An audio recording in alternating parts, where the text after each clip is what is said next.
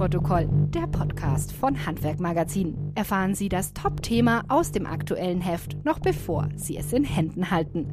Monatlich beleuchtet unsere Redaktion einen neuen Trend, eine neue Herausforderung oder Chancen für das deutsche Handwerk. Mit Hintergrundinfos direkt aus der Redaktion. Servus und Hallo zur November-Ausgabe von Abnahmeprotokoll, der Podcast von Handwerk Magazin. Mein Name ist Ramon Kadel. Und zum Start kurz mal ein bisschen Denksport und im Gedächtniskram. In der September-Folge beschäftigten wir uns mit künstlicher Intelligenz, genauer gesagt mit generativer KI und ihren Einsatzmöglichkeiten im Handwerk. Und jetzt nach all den positiven Dingen, die da so auf uns zukommen, müssen wir aber auch über die negativen Seiten von KI reden. Und ein Teil dieser dunklen Seite ist ganz sicher die Cyberkriminalität. Denn in diesem Feld wird's mit künstlicher Intelligenz jetzt richtig gefährlich. Dialog-KI sorgt für Deepfakes und Deepfakes sind auch für Handwerksbetriebe eine echte Bedrohung. Was also tun, wenn eine vertraute Stimme, ein guter Kunde oder Geschäftspartner sensible Daten von Ihnen verlangt? Wie erkenne ich, ob dieser Anruf wirklich echt ist? Diese Frage gebe ich gleich mal weiter an meine Kollegin Irmela Schwab, die den Beitrag von unserem Autor Michael Zuck im aktuellen Heft genau zu diesem Thema betreut hat. Hi Irmela, wenn ich jetzt eine bedrohliche KI wäre, wie würdest du mich am Telefon entlarven? Hallo Ramon, ja, das ist natürlich gar nicht so einfach, weil deine Stimme äh, kann man ja Ne, da kann die KI jetzt eben schon so gut imitieren, dass ich jetzt in, auf den ersten Punkt gar nicht ähm, argwöhnisch werden würde, außer du würdest mich natürlich nach meinem Konto, äh, meinen Kontodaten fragen oder mich um Geld bitten, dann würde ich schon äh, stutzig werden. Und um dann festzustellen, ob du es wirklich bist, würde ich mhm. dich äh, ganz einfach nach was Privatem fragen, also etwas, was nur du wissen kannst und ja. ich natürlich auch. Äh, zum Beispiel habe ich mir überlegt, ähm, wo du zuletzt in Urlaub warst. Das hast du uns nämlich äh, in der Redaktion mitgeteilt und das muss ja nicht unbedingt die KI wissen, außer du hast natürlich äh, deinen Urlaub auf Facebook gepostet, aber das glaube ich mal nicht. Nicht auf Facebook, aber WhatsApp würde da auch zählen. ja, wahrscheinlich. Ne? Und äh, das kann natürlich dann ausgewertet werden, ausgelesen werden. Also da ist man dann schon nicht mehr so auf der sicheren Seite mit so einer Frage, muss ich noch mal was anderes überlegen. Ja, spannend. Also jetzt kommt die Gefahr natürlich auch nicht immer nur aus dem Telefon. Äh, wie ja. wirkt sich denn künstliche Intelligenz auf Mail-Attacken aus? Klassisches Phishing wird ja jetzt durch KI auch mhm. immer gefährlicher, oder? Ja, genau. Also mit Hilfe der KI ist so gut wie alles möglich. Also eben auch bei dem klassischen Phishing, da können Kriminelle, die selbst überhaupt kein Deutsch sprechen, immer akkuratere Nachrichten erstellen. Also Rechtschreibung, Grammatik, da sitzt alles. Die Nachrichten sind auch viel detaillierter und viel persönlicher und deswegen eben kaum von echten E-Mails äh, oder echten Nachrichten, von echten Absendern zu unterscheiden.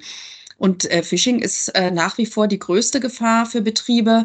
Laut äh, BSI-Bericht äh, zur IT-Sicherheit in Deutschland werden täglich etwa 319.000 dieser oder anderer Schadprogramme entdeckt. Und laut Digitalverband Bitkom wurden sage und schreibe 72 Prozent, also wirklich drei Viertel aller Unternehmen in Deutschland in den letzten zwölf Monaten Opfer von analogen oder digitalen Angriffen beim Phishing.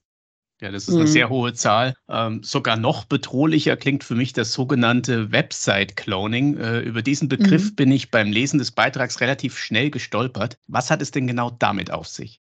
Also beim Website-Cloning, wie es der Name sagt, wird eine Website geklont und äh, die ist dann natürlich nicht mehr der reale Webauftritt des Geschäftspartners, sondern eben ein krimineller Klon. Ich bin da selber mal drauf reingefallen vor äh, Jahren bei so einem Black Friday äh, Sale. Ähm, ich hatte da auch äh, was, was eingekauft und habe erst hinterher gesehen, das äh, kann ja gar nicht stimmen. Und die Bank zum Glück hat mir dann das Geld ähm, wieder äh, erstattet, weil ich eben ganz offensichtlich äh, da den Kriminellen auf den Leim gegangen bin. Mhm.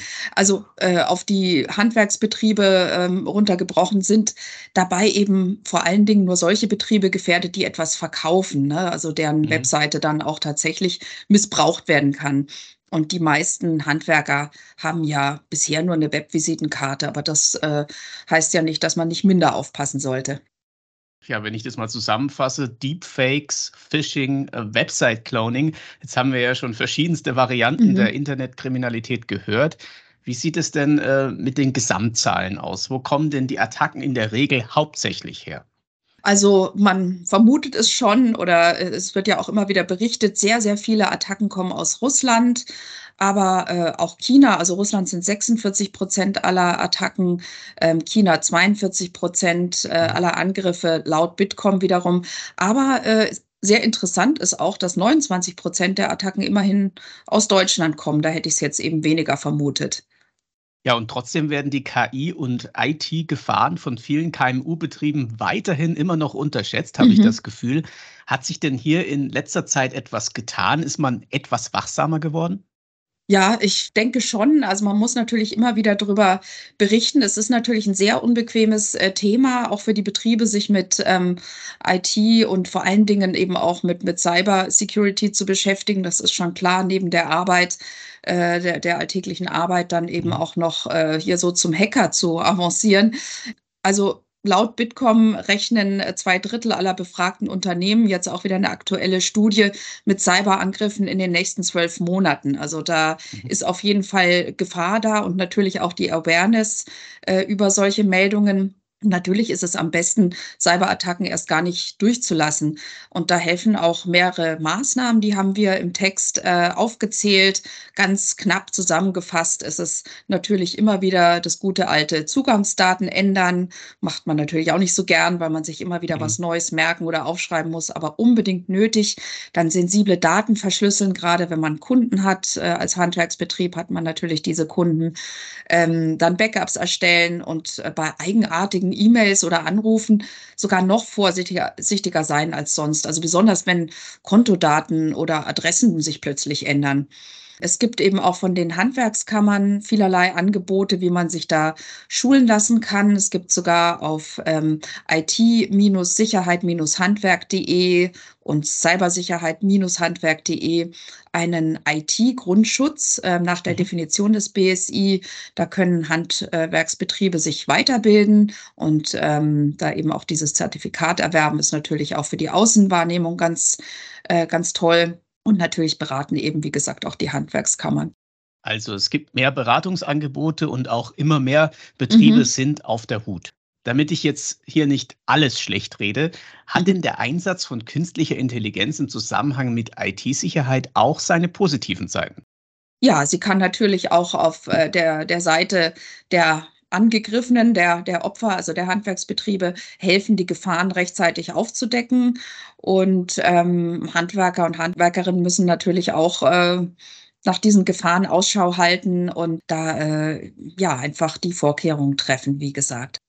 Also KI ist dann sozusagen auch manchmal Coach und Trainer der IT-Sicherheit, also schafft es mhm. sozusagen mhm. zu trainieren, dass demnächst weniger Gefahr ausgeht dann haben wir ja doch noch ein recht positives Ende geschafft. Und das ist auch schon die Überleitung zur nächsten Frage, zur letzten Frage in zwei Sätzen. Warum sollte man diesen Beitrag im Heft unbedingt lesen?